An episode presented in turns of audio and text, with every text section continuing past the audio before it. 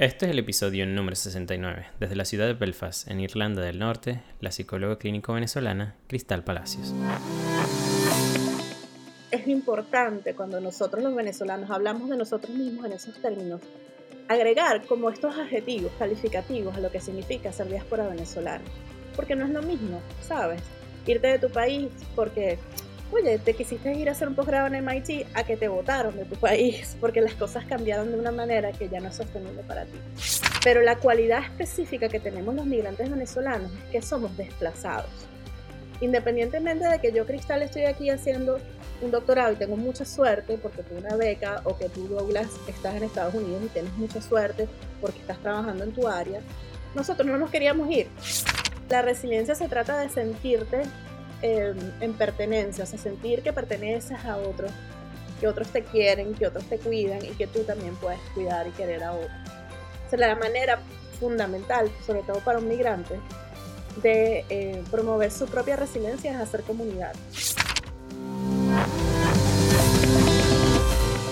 Bienvenido a un nuevo episodio de Migrantes Exitosos, el podcast donde todas las semanas traigo mensajes, historias y entrevistas de migrantes hispanos de todo el mundo que han logrado posicionarse en diferentes áreas lejos de su país natal.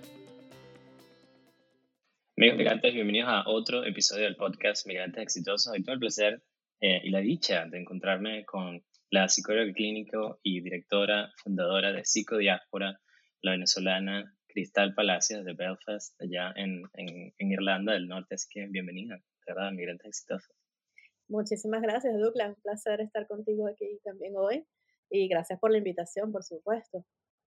ha, sido, ha, sido, ha sido muchísimo el, el camino que, que, he tenido que recorrer a través del podcast. Creo que tú has estado trabajando con muchísimo con nosotros, con los venezolanos en, en la diáspora. Y es bueno eh, que comencemos este, este episodio que quiero dedicárselo a todos estos migrantes que hemos tenido que salir de Venezuela por, razones que, que, ya todos conocemos y que, y que dejamos un país que ni siquiera, que nos toque volver o que, que decíamos volver en algún momento no va a ser el mismo. Y, y, a personas como mis suegros que apenas se acaban de mudar acá a Estados Unidos y que tenían toda una vida ya y que tuvieron que recoger sus maletas luego de haber formado eso y comenzar de nuevo desde cero, ¿verdad? Que me quito el sombrero ante, esa, ante esas personas y, y también aquellos que están todavía en Venezuela que viven allá como mis padres, pero que no tienen ese mismo país que nosotros conocimos y que siento que de los dos lados todos somos unos migrantes porque esa Venezuela ya no existe, pero bueno, eso, eso es lo que vamos a, estar hablando un poquito de hoy acerca de eso, cómo podemos ser nosotros más resilientes, cómo podemos mejor aceptar todos estos cambios y pues bueno, no, algo que no podemos controlar, pero sí hay otras cosas que sí podemos hacerlo, así que para eso tengo hoy acá a Cristal y Cristal, creo que tú eres un ejemplo de una migrante obviamente exitosa, pero aparte de, ser especialista en, en, migración, porque a ti te ha tocado migrar muchísimas veces. O sea, naciste en Venezuela, viviste un rato en París, en Estados Unidos. O sea, ¿cómo, cómo ha sido todo ese proceso para ti desde, que saliste de Venezuela? Sí, bueno, la verdad es que yo he tenido una vida bastante nómada eh, y, parte de ella por, decisión propia, eh, parte de, esta, de estos desplazamientos por decisión propia, pero sí tuve la fortuna de, de tener a unos padres que son de la generación de Fundayacucho, que es este programa de becas que existía en el país eh, hasta no hace mucho, de hecho, y ellos pues tuvieron la fortuna de, ganarse una beca para estudiar sus doctorados en Francia cuando, este, principios de los años 80. Entonces, bueno, vivimos, vivimos en Francia eh, cinco o seis años cuando yo era una niña. Aprendí a leer y a escribir primero en francés que en español. Entonces, para mí la cultura francesa es como mi segunda cultura madre de alguna manera, ¿no? Y eso me hizo una niña muy particular porque este, había tenido todas estas experiencias de, de vivir en otro país, de hacer amiguitos desde cero, eh, aprender otro idioma. Y eh, cuando regresé a Venezuela a los nueve años, pues entonces tuve toda esa, esa vivencia del cambio, ¿no? De volver a reencontrarme con mis primos y, este, y reconocer mi, mi parte venezolana, ¿no? Que había tenido, eh, digamos, en pausa durante mucho tiempo, porque cuando uno es niño, pues acepta lo, lo, que le rodea como lo natural, ¿no? Y lo acepta como lo que así es la vida. Y, bueno, para mí la vida por un, buen tiempo fue esta vida de, con papás estudiantes, en Francia y de repente pues regresamos a Venezuela y tenía un montón de primos y un montón de tíos y un montón de familias. ¿Esta gente de dónde salió? Este gentío de dónde salió, este, y yo pues entonces eso, eso marcó, ¿no? De alguna manera muy particular, no solamente en mi infancia, sino las decisiones de vida que he tomado desde entonces. Y, mm, y, y, sin duda, pues genera unas dinámicas muy interesantes de, por ejemplo, con los recuerdos, ¿no? Todos mis primos tienen estos recuerdos de, de, bueno, de algún tío disfrazado de San Nicolás en Navidad. Y yo no viví eso con ellos. Este, o, por ejemplo, las comiquitas, ¿no? Eh, que, bueno, gente que tiene recuerdos de Massinger Z, que era la gran comiquita de los años 80, yo no la vi. Entonces tengo estas, estas em, lagunas de recuerdos y de experiencias que, que, son parte de lo que significa tener una infancia como un niño migrante, ¿no? Y que es parte también pues, de lo que están viviendo muchos, muchos de nuestros niños adolescentes en estos momentos, de los venezolanos, quiero decir. O sea, ¿crees tú que en, en tu caso eh, particularmente afectó de manera positiva esa experiencia o de manera negativa? O... Yo creo que siempre hay dos, dos caras ¿no? a, la, a la misma historia sin duda eh, el haber tenido esa experiencia tan chiquita me abrió a un mundo, ¿sabes? Me amplió la visión de mundo, o sea, además que, que la oportunidad de vivir en Francia nos permitió eh, viajar muchísimo, como las facilidades de viaje en Europa, bueno, siguen siendo las mismas, uno se montaba en un tren y en dos horas estabas en, otra, en otro país y y mis papás de verdad que tuve mucha suerte en ese sentido, eh, eh, se enfocaron mucho en eso, en poder viajar, en conocer otros espacios, otras culturas, y sin duda eso te da un horizonte totalmente distinto, ¿no? Entiendes desde muy niña, yo entendí desde muy niña que el mundo es enorme y que se pueden vivir muchas otras cosas y que tener un país es chévere, pero también el mundo es chéverísimo, ¿no? O sea, hay como todo. Sí. Y por otro lado, también tiene su lado agridulce, porque, bueno, en efecto, una de las cosas que otorga solidez a la estructura emocional de los niños cuando están creciendo es la estabilidad. Es el ir al mismo colegio toda la vida, tener los mismos amiguitos de toda la vida, es tener a la abuela siempre a la mano, ¿sabes? Tener este círculo de adultos y de personas que te quieren, siempre protegiéndote, y yo no tuve eso por buena parte de mi infancia. Yo viví en Francia desde los cuatro hasta los nueve años, o sea, en años bastante formativos de mi infancia. Entonces, bueno, son las dos caras, ¿no? Eh, pude compensar muchísimo ya cuando regresé a Venezuela a los nueve, diez años, pero ahí hay un espacio de tiempo que se perdió y que yo no lo siento como, ¿sabes? No es una pérdida para mí, sino que, bueno, hay una diferencia importante en mi manera de vivir y de ver el mundo que me hace, por ejemplo, eh, que, que hace que para mí, por ejemplo, sea más fácil la decisión de irme del país, ¿no?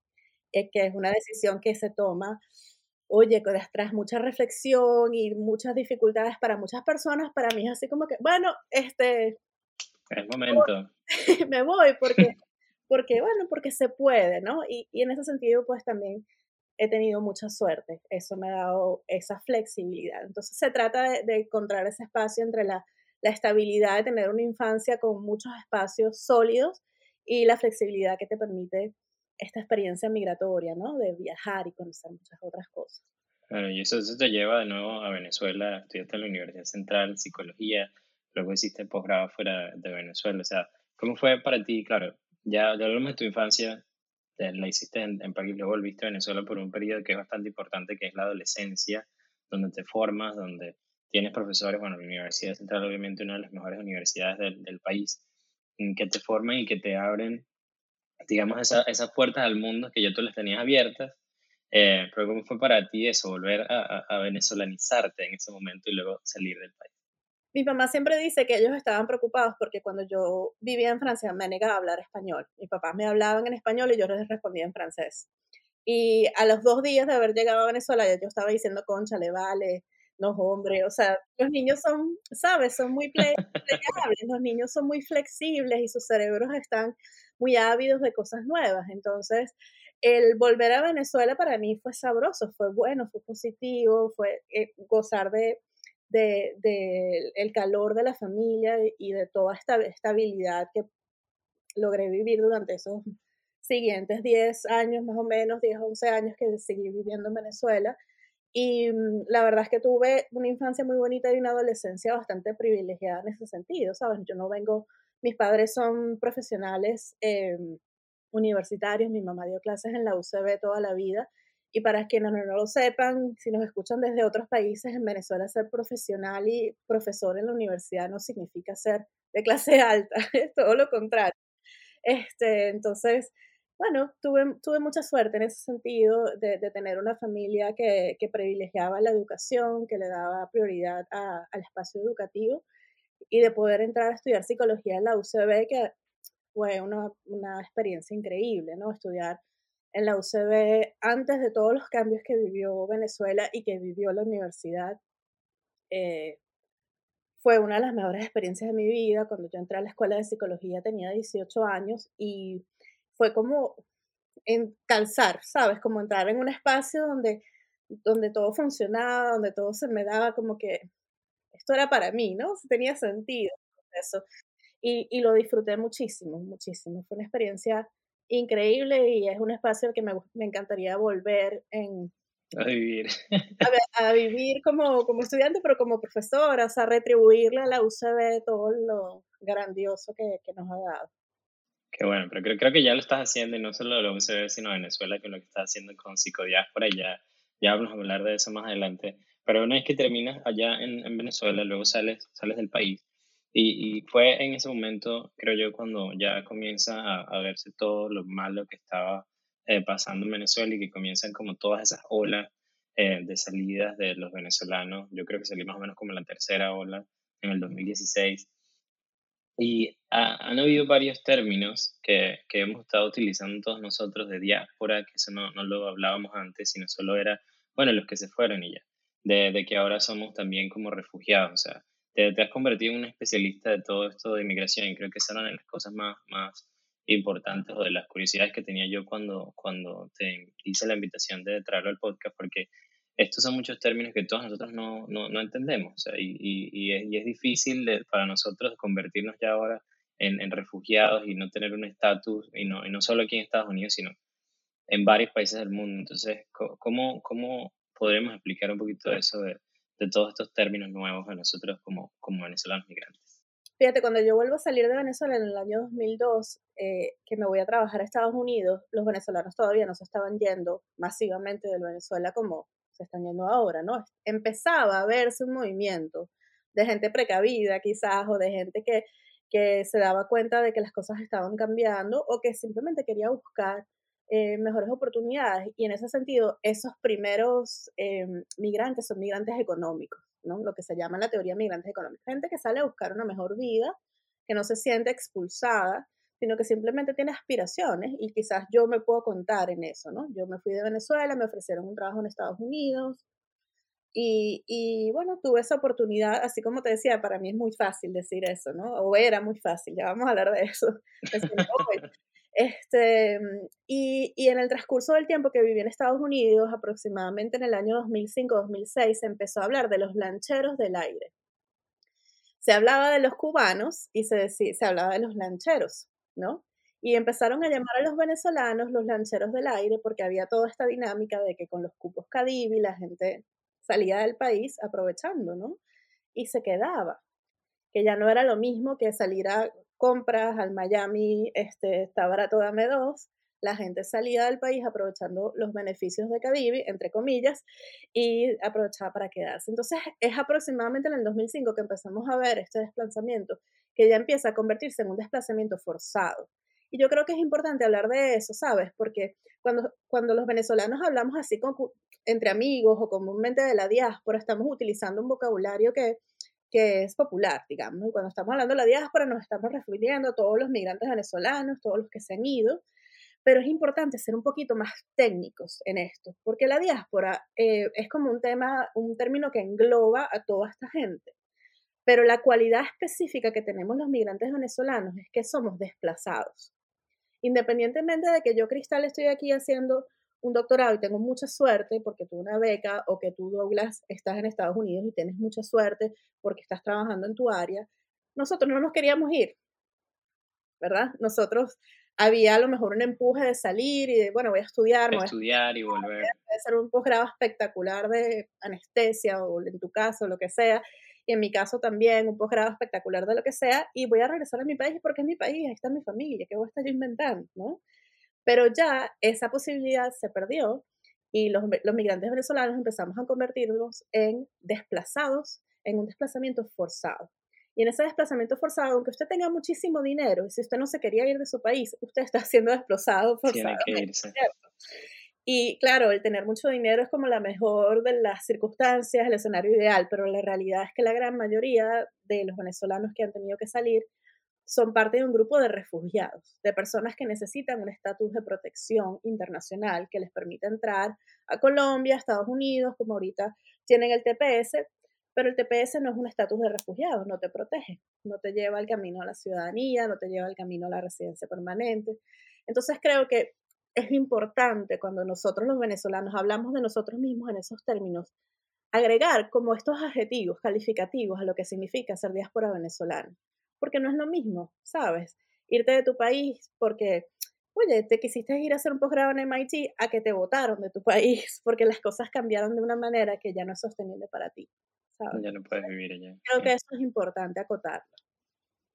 Ok, creo, creo que allí ya ahora sí entiendo un poquito más o menos el, el término, porque recuerdo cuando me tocó a mí en su momento eh, buscar ayuda especializada en corte en salud mental, me tocaba explicarle al, en ese caso, porque no era un especialista, digamos, en migración, como lo eres tú, de qué era todo lo que estaba pasando en Venezuela, porque aquí en, en Estados Unidos, como ha habido siempre ese tipo de migración desde Latinoamérica, de, de diferentes países, nos ponen a todos en el mismo saco.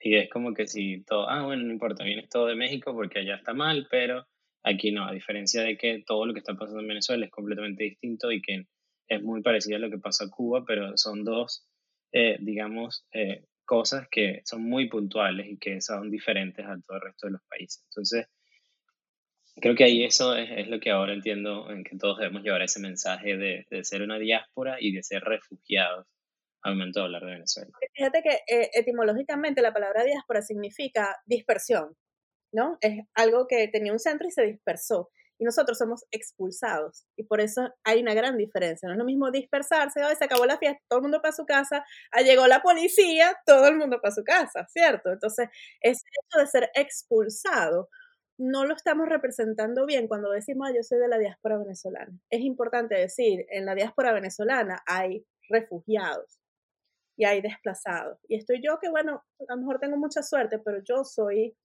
la excepción de, la regla. Sí, soy parte de la diáspora, pero soy una excepción en realidad, porque la mayoría de nosotros está pasando mucho más trabajo que tú y yo, ¿sabes? Sí, sí, sí, es verdad, sí, es verdad. Y eso, y eso que yo trato de hacerlo siempre con, con lo del podcast, de, de tratar de traer todas esas herramientas, porque sé que es difícil cuando llegas a ese nuevo país.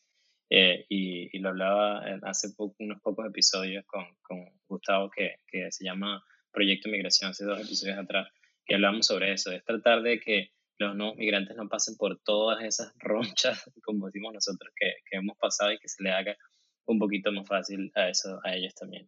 Y hay, hay una palabra que, que estamos utilizando mucho nosotros también, que es la resiliencia. Y es como, como, como yo lo entiendo poco a poco, pero creo que tú lo puedes explicar mejor, que es como poder aprender de esos errores o de, o de eso que hemos pasado y lo asocian muchísimo a nosotros los venezolanos por todo lo que ha pasado en Venezuela y, los golpes que hemos llevado en, en, el país. Pero es muy difícil pedirle a una persona que tiene 20 años pasando por esto que sea resiliente. Porque es como que, como dice el, el meme de Marica, ya, o sea, ¿hasta cuándo, sabes? Claro. Por ahí, ¿Hasta cuándo? Hace, hace muy poquito se viralizó un tweet que decía, estoy cansada de que me digan resiliente yo quiero ser blandita, yo quiero que me abracen, que me den seguridad, estabilidad, porque la resiliencia tiene un límite, en efecto, ¿no? Fíjate que la resiliencia, eh, la palabra resiliencia, el término viene de la ingeniería y tiene que ver con la capacidad de los materiales de una vez que los, los, los cambias de forma puedan volver a su forma original. Pero va a llegar un momento que si ese material lo, lo, lo doblas mucho se va a partir, ¿sabes? Porque tiene un límite, tiene un umbral pues las personas también tienen un umbral psíquico, ¿no? Un, umbral emocional de su capacidad de resistir trancazos, no todo el mundo puede contarlo, ¿no? Entonces, cuando hablamos de la resiliencia, estamos hablando de eso, estamos hablando de nuestra capacidad de sobreponernos a las experiencias eh, difíciles, difíciles para mí, para cada quien, porque lo que es difícil para mí no necesariamente es para ti. Por ejemplo, tú estás en una sala operatoria todo el día trabajando y para ti eso es normal. A mí me meten en una sala de operaciones y yo no sé si estaría muy contenta, ¿no? de poder superar eso. Em, pero entonces a mí me gusta agregar la idea de que no solamente poder como levantarte de esa experiencia, sino aprender de ella, ¿sabes? O sea, poder construir aprendizaje sobre lo que te acaba de pasar. Bueno, te caíste.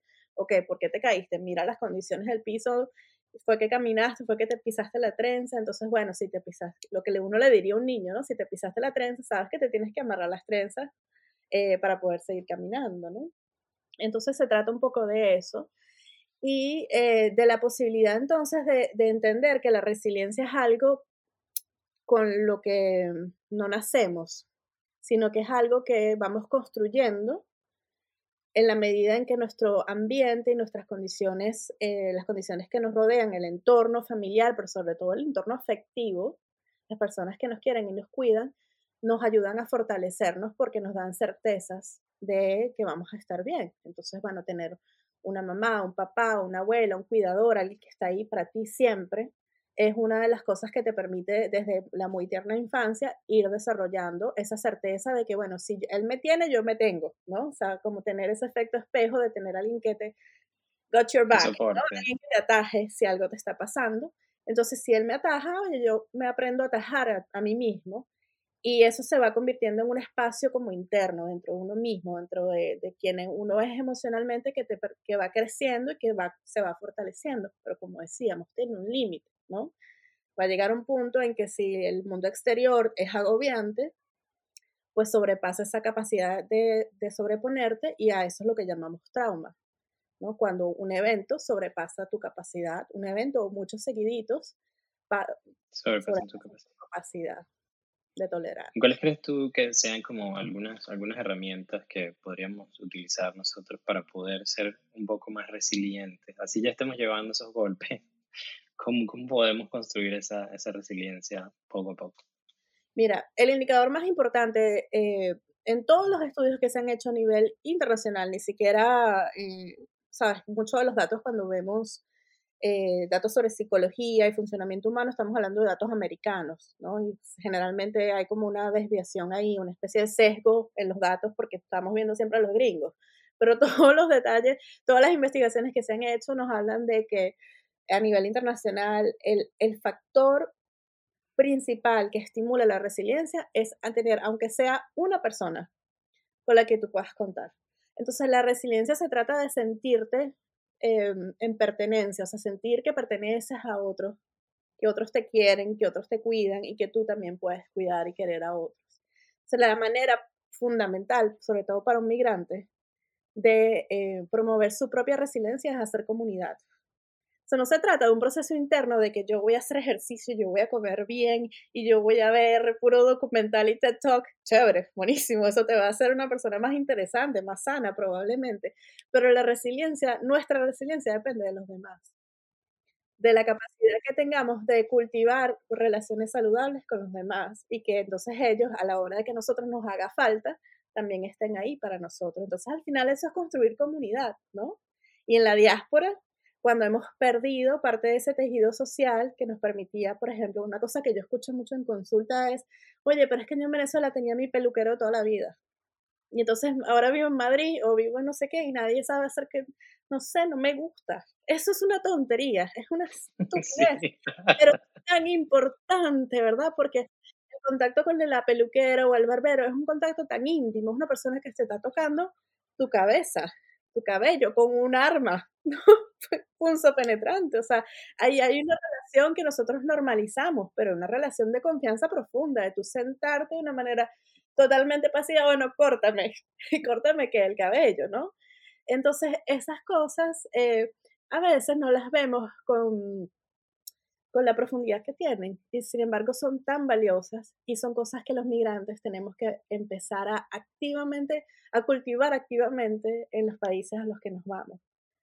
Eh, y, y, eso es un detallito que se nos, se nos pasa.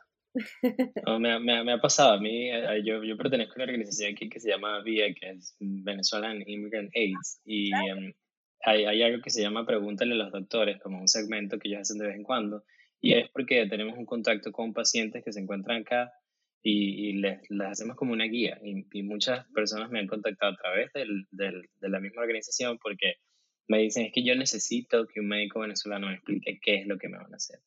Voy al hospital y yo que estoy en el hospital aquí, es verdad, o sea, en Venezuela te veía un residente y el especialista. Aquí te ve el medical assistant, te ve el phlebotomist, que es el que te va a sacar la sangre. Cinco o seis personas.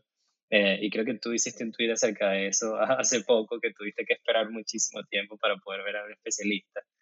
Entonces e, e, es, es, es, difícil, o sea, a mí me gusta porque eso dentro de lo que cae es como un, una ventaja que tengo ah, con respecto a mis otros eh, peers o, o, mis colegas, porque al, al, saber, bueno, que yo hablo español y que la población en el hospital donde trabajo, muchísimos hablan español, entonces es como una ventaja que tengo en, en cuanto a eso y yo poder llegarle mejor a los pacientes. Eh, pero también desde el punto de vista del paciente es un poco difícil porque él tiene que ir por todo este camino que es difícil hasta que llega, digamos, como que a mí, que yo estoy allá en el quirófano y es como que, ay, Dios mío, menos mal que tú me explicaste todo lo que me van a hacer ya después de que pasó todo este camino. Entonces es, es, es como, como tratar, y creo que una de las cosas que más me gusta a mí y lo, y lo que busco es tratar de romper esa, esa cadena y de decirle siempre, por lo menos en, en, esa opción que tenemos en el hospital, de que aquí hay alguien que habla español. Si no sabes, dile a alguien, alguien que te busque, eh, que hable en español, que seguro van a conseguir a alguien que hable español y tú te puedas sentir más seguro de eso. Pero, pero también está, está otra de, la, de las cosas que es difícil para, para nosotros, y, eso quiero hacerte la pregunta a ti de por qué, que creo que debes tener un poco de experiencia en eso, es de por qué nos, nos cuesta tanto a nosotros los latinos buscar ayuda desde el punto de vista de la salud mental. Si, si es algo de, de, una cirugía o algo así, eso sí, no hay problema, un lipoma, voy al doctor, que me lo saquen y ya. Pero cuando hablamos de salud mental, que, que ya me diste un poco de cómo hablar y ser un poco más resilientes y, y cómo poder enfrentar todas esas, esas vicisitudes que, que, tenemos que pasar nosotros como migrantes, es difícil ir nosotros al, al especialista y decir, ok, Cristal, quiero una consulta contigo porque creo que ya no puedo más, creo que está pasando eso. ¿Por, por qué crees que pasa eso? Bueno, eh, esa es la pregunta más difícil de todas. bueno, obviamente creo, Douglas, que hay una suerte de, de estigma eh, social en, en, América Latina, con algunas excepciones como Argentina, por ejemplo, donde hay una enorme cultura de la psicoterapia, donde hay como que un psicoterapeuta para cada cuatro argentinos, o sea, la gente va mucho a terapia en Argentina, a psicoanálisis sobre todo. Eh, creo que en América Latina hay, hay, un estigma importante en torno al, a la salud mental porque, bueno, se percibe a la persona eh, con, con, dificultades emocionales como débil, en el fondo, ¿no? Y, eh, y, y, la debilidad pues está asociada a la locura, ¿no? Entonces, bueno, típico que uno escucha, yo no voy al psicólogo, eso es para los locos, hay una, una comprensión eh, muy pobre del enorme rango que hay eh, en términos de salud mental, ¿no? Fíjate que no hablamos de enfermedad mental, estamos hablando de salud mental, o sea, salud, estar saludable, estar bien. Y para estar bien, pues hay un rango, hay como un abanico o un, un sí, un rango, ¿no? Importante entre, entre el estar perfecto, fantástico y, y bueno, tener momentos de, bueno, de tristeza, momentos de soledad y el lado opuesto del rango o el punto opuesto del rango, que es, bueno, estar deprimido, tener una enfermedad eh, mental, ¿sabes? Una patología mental importante. Entonces, la idea es siempre como mantenernos del lado de la salud, ¿no? Mantenernos en ese rango de lo positivo, de, bueno, estar bien o tener bajones, pero estar bien en líneas generales. Y, y creo que nos cuesta mucho entender que, que se trata de eso, hablar de salud y no de enfermedad. Y cuando la gente piensa en el psicólogo, está pensando en una enfermedad, está pensando, yo no estoy loco, yo estoy, yo estoy fino, yo, yo lo que necesito es conseguirme otro novio, necesito conseguir sí. eh, cambiar de trabajo, o sea, buscar alternativas que están fuera de ellos cuando en el fondo la alternativa pudiera estar encontrar dentro de sí algunas respuestas a lo que le está pasando, ¿no? Yo creo que hay un estigma importante. Eh, también hay problemas serios de políticas públicas en torno a la salud mental. Eh, no puedo hablar por el resto de América Latina porque lo desconozco, pero Venezuela nunca ha hecho un esfuerzo importante en torno a políticas públicas de salud asociadas a la salud mental. ¿Tú, tú, tú te acuerdas de algo de eso? No. Ni no, siquiera... que recuerde ahora no. en términos eh, de, de, de, circunstancias como bien complicadas como el suicidio, por ejemplo, ¿no?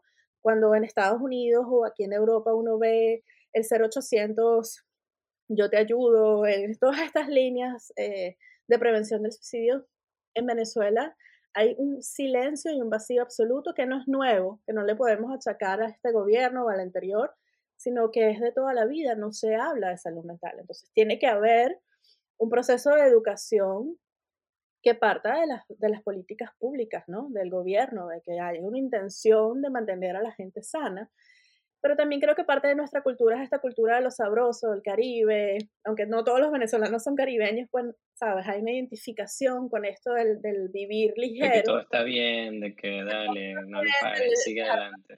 Y, y, eso, de pasar la página muy rápido, y el hacer psicoterapia es todo lo contrario de pasar la, la página muy rápido, ¿no? Es más bien leer el texto con mucho cuidado y, y, identificar en ese texto todos los mensajes para después, ok, puedo pasar la página procesarlo y decir, ok, está listo. Sí, hay algo, hay algo contracultura en el proceso terapéutico que, que pareciera que, que, contraviene al Caribe, ¿no? Entonces, bueno, la gente prefiere tomarse un ron y, irse a la playa y, y, bueno, a veces yo también, ¿no?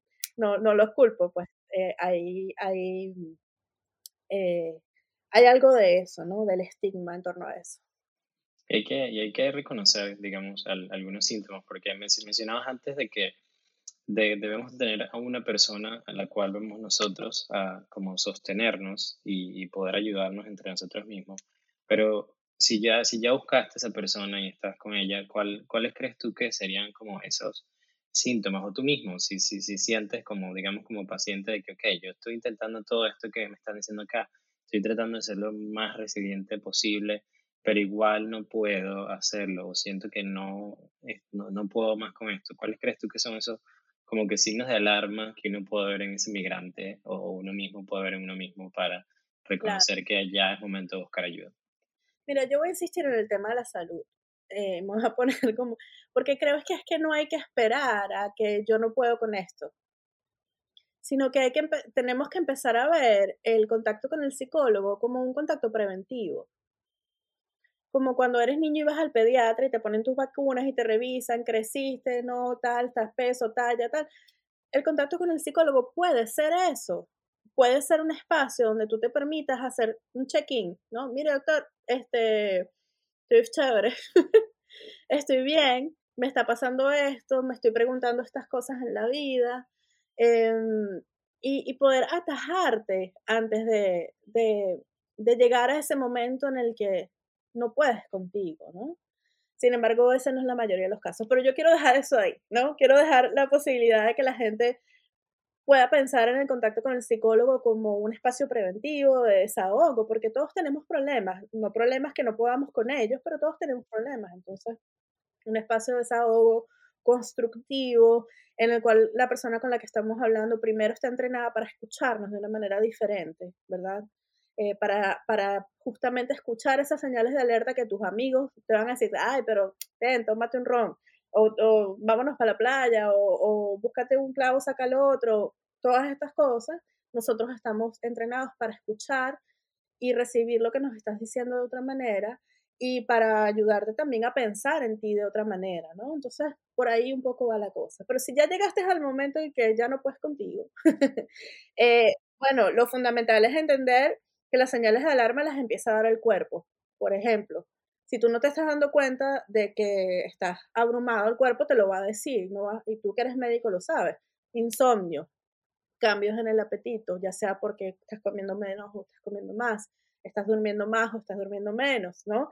El cuerpo tiene reacciones psicobiológicas, o sea, el cuerpo te lo dice, algo está, algo está fuera de control. Y si tú empiezas a escuchar o a observar eso que te está diciendo el cuerpo, eh, bueno, es, una señal importante de que esto se te está saliendo de las manos, ¿cierto? Y obviamente si cambios, cambios importantes de tu estado de ánimo, eh, ya sea porque te encuentras eh, en un extremo o en el otro, profundamente triste, eh, tienes dificultad para conectar con las cosas placenteras, ya no disfrutas, por ejemplo, te gustaba escuchar música, ya no, ya no quieres ni escuchar música, dejas de disfrutar las cosas que antes disfrutabas, o por el contrario, empiezas a hacer cosas como un poco, epa, ¿qué está pasando aquí? ¿no? Como que te gastaste todo el dinero de la renta en, el, en la cartera de moda. Este, o eh, te fuiste de, de, rumba con los amigos y no te acuerdas muy bien qué pasó la noche anterior. Este, y bueno, puede ser que eso te pase una sola vez, ¿no? Pero si te está pasando todos los fines de semana, a ti, estás observando a alguien a tu alrededor que le está pasando eso, ahí hay un momento una posibilidad de intervenir, ¿no? Y decir, bueno, aquí está pasando algo. Entonces, bueno, ¿esto qué se refiere a cambios importantes en los patrones, ¿no? Que tú tienes una manera de vivir y algo te está empujando a vivir de otra manera y hay que atender esas, hay que atender esos, mm, esas ¿Qué está pasando?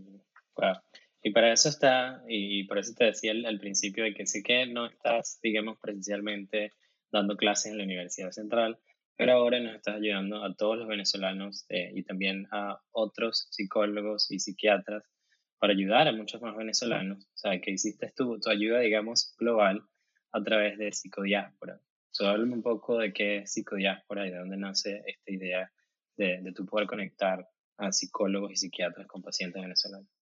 Bueno, fíjate, psicodiáspora nace justamente de esta necesidad de hacer comunidad, la que hablábamos hace un momento en torno a la resiliencia.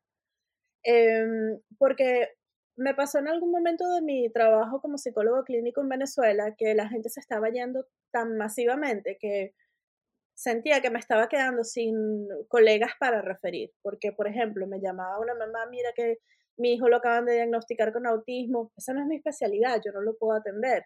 Y la compañera a quien le refería inicialmente se fue al país. Entonces empecé a hacer un listado muy incipiente, ¿no? De de referencias, estando todavía en Venezuela en el 2015. Y cuando me vine a estudiar el doctorado en el 2017 me di cuenta que estaba pasando lo mismo, pero del otro lado, ¿no? Que había, me contactaban pacientes que eh, habían estado en, en, proceso conmigo en años anteriores y habían salido de Venezuela y estaban buscando un psicólogo venezolano, por lo que estábamos diciendo, tu misma experiencia del médico venezolano, ¿no? De sentirse bueno, de poder hablar con alguien que no solamente entienda el idioma, sino que entienda el contexto, sobre todo en el, en el contexto venezolano, que es tan complicado de, explicar, de resumir, y para el otro, para tu interlocutor, de entender realmente qué le estás queriendo decir, ¿no? Por ejemplo, esa, esa referencia que hice a Cadivi hace un momento. Imagínate cómo explicarle a un... una sesión es eso, eso es una sesión. Exactamente, ¿no? Entonces, bueno, de ahí sale un poco esa, empiezo a recibir estas solicitudes y por el otro lado, me doy cuenta también que los psicólogos fuera de Venezuela estamos todos un poco desconectados y en ese mismo proceso del que hablabas tú hace un momento o antes de que empezáramos la entrevista formalmente, de que volver a tu profesión eh, cuando emigras es un proceso largo y no es un proceso lineal. No es que yo me vine a Irlanda del Norte y aquí soy psicóloga, chévere, no, aquí hay reglamentos, regulaciones, licencias, este, y puede que no puedas ejercer más nunca, ¿no? Que le ha pasado a mucha gente. Entonces, ¿cómo atiendes esa necesidad? Bueno, un poco creando esta comunidad. ¿Qué es psicodiáspora? Vamos a decirlo para empezar. Psicodiáspora es una red de psicólogos y psiquiatras venezolanos en la diáspora que existe fundamentalmente en línea. Entonces tenemos una página web que es psicodiáspora.com y bueno, redes sociales, estamos en Instagram, estamos en Twitter, arroba psicodiáspora. Y la cara fundamental de psicodiáspora es interna, es decir, hacia sus miembros, hacia los psicólogos y psiquiatras que pertenecen a la red, que, eh, bueno, que se conectan entre ellos y, por ejemplo, hemos tenido experiencias de, ah, yo no sabía que tenía colegas en Delaware, por ejemplo, o sea, hay varias psicólogas venezolanas en Delaware que no sabía que estaban ahí, entonces, hacer comunidad, ¿no?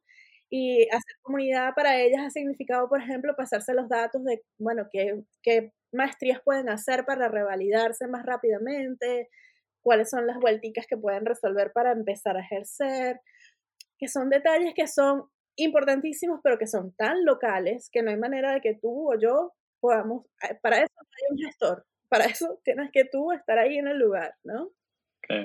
Eh, y nos ha permitido entonces establecer estos espacios comunitarios y la otra cara, que es una cara como más modesta por ahora, es la cara del público, ¿no? Que inicialmente fue solamente un directorio, que sigue estando en línea en psicodiaspora.com, donde están clasificados por región y por país todos estos psicólogos y psiquiatras que son miembros, ¿no? Entonces, si tú estás en, Nueva York y estás buscando un psicólogo venezolano, te metes y buscas Estados Unidos y ahí vas a encontrar eh, a, Carlos, este, que está ahí en Nueva York.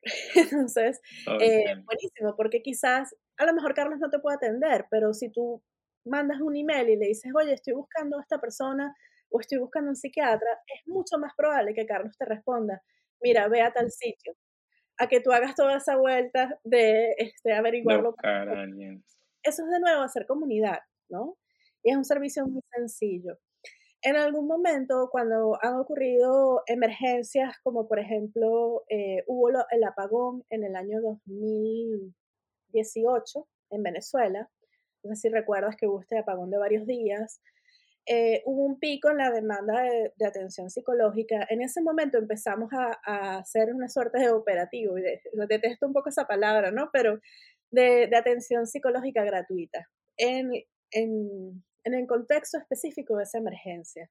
Había muchas personas aisladas en Venezuela y sus familiares fuera del país angustiados porque no sabían, no se podían ni comunicar con la familia entonces, esa fue nuestra primera experiencia de atención gratuita en la modalidad de intervención en crisis, perdón.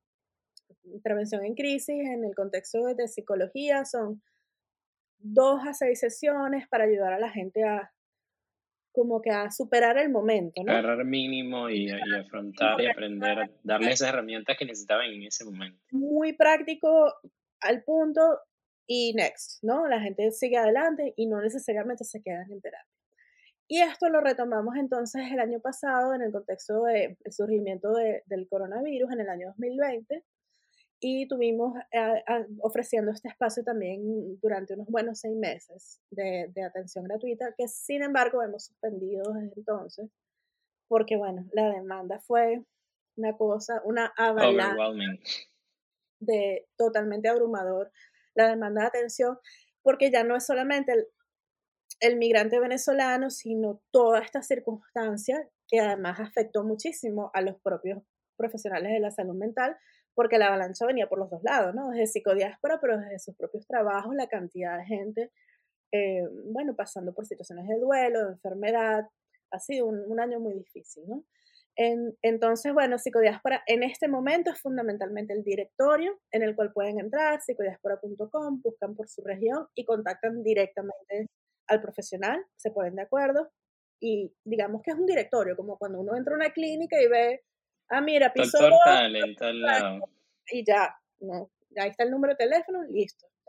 Em, y en algunas ocasiones, pues también hemos colaborado con ONGs en Venezuela, como SECODAP, para referir casos puntuales, em, pero de cara interna, pues estamos trabajando en, en, esto de construir comunidad, de desarrollar programas también de, de formación para, para, nosotros mismos, ¿no? Em, porque al fin y al cabo, la mayoría de estos psicólogos somos psicólogos clínicos, pero aquí estamos trabajando en unas circunstancias muy particulares que estamos trabajando eh, en el contexto de una emergencia humanitaria, ¿no? está saliendo la cantidad de la gente que está saliendo de Venezuela, sobre todo los miembros que están en América Latina están recibiendo venezolanos en unos contextos de, precariedad con los cuales, aunque tú trabajaras en Venezuela en una ONG, por ejemplo, yo trabajé en Plafam Petare, en Caracas, em, con, con, una población muy vulnerable, es,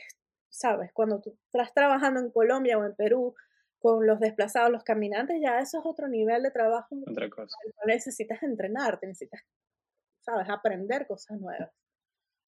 Wow, pero qué, qué bueno toda esta, esta evolución que, que has dado, no, no, solo para nosotros venezolanos como pacientes, sino también para los mismos especialistas, que era tan, tan necesario y te das cuenta de que igualito la ayuda y ese sueño que tenías de poder ayudar está, está llegando ahora y te doy las gracias por eso aquí públicamente. ¿Y hacia dónde crees que va, que va psicodiáspora? ¿Hacia dónde quieres llevarlo?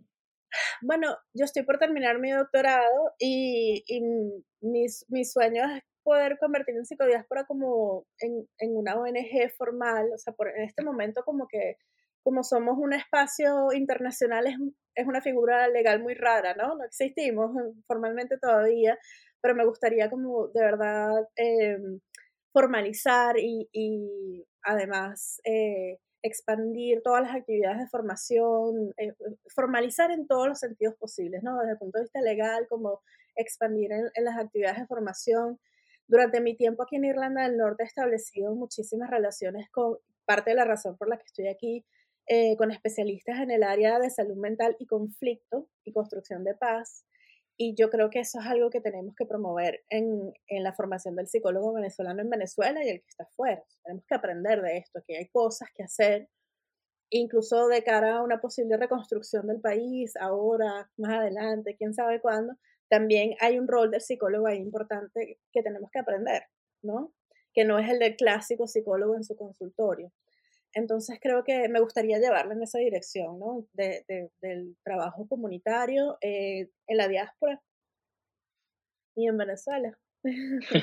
claro que sí, puedo, puedo ver de verdad que, que, lo vas a lograr y ya, ya te entrevistaré más adelante de nuevo cuando ya psicodiáspora sea aún más grande, esté formalizada y hablemos de esos cambios que, que vas a hacer desde aquí hasta allá y que bueno, ya vas a estar graduada también, vas a ser una, una doctora y te llamaré doctora Cristal de aquí hasta allá. Pero no, quiero para que, para que cerremos de verdad este episodio que, que me ha encantado, que me digas cuál es tu definición de éxito en este momento. Qué bueno que acotas en este momento, porque lo primero que te iba a decir es que el, mi definición de éxito ha cambiado a través de los años y en este momento de mi vida, para mí éxito es equilibrio, es encontrar el equilibrio entre las cosas que quiero hacer y lo que me hace bien, que no siempre es lo mismo, ¿no? Eh, y, y, ese es el espacio para mí que siento que es exitoso, cuando estoy haciendo cosas que, que me dan estabilidad, que me dan equilibrio y que me hacen feliz. Em, es más una definición interna, ¿no? De logro interno, de satisfacción que de, bueno, los títulos y tal. Chévere, pero ya, ya creo que con el doctorado ya cierro la historia de los títulos, ya no quiero más nada. no, bueno, pero se puede estudiar algo más allá de un doctorado, yo creo que no. Sí, se puede hacer un postdoctorado, imagínate. Oh my God, no, no, creo que ya, ya es momento de stop y, y, que sigas, pero bueno, lo que sientas para ti que te haga feliz. Gracias, Cristal, de verdad, por acompañarme en este, en este otro episodio de Migrantes Exitosos. Y a ti que estás escuchando, pues te doy dos episodios más que donde hablamos en el episodio número 6 y el episodio número 12, que tuve a otro colega em, que se llama Noel Zuniaga y hablamos sobre el duelo migratorio y el choque cultural son dos episodios pues súper buenísimos y que complementan muchísimo esto que hablamos hoy.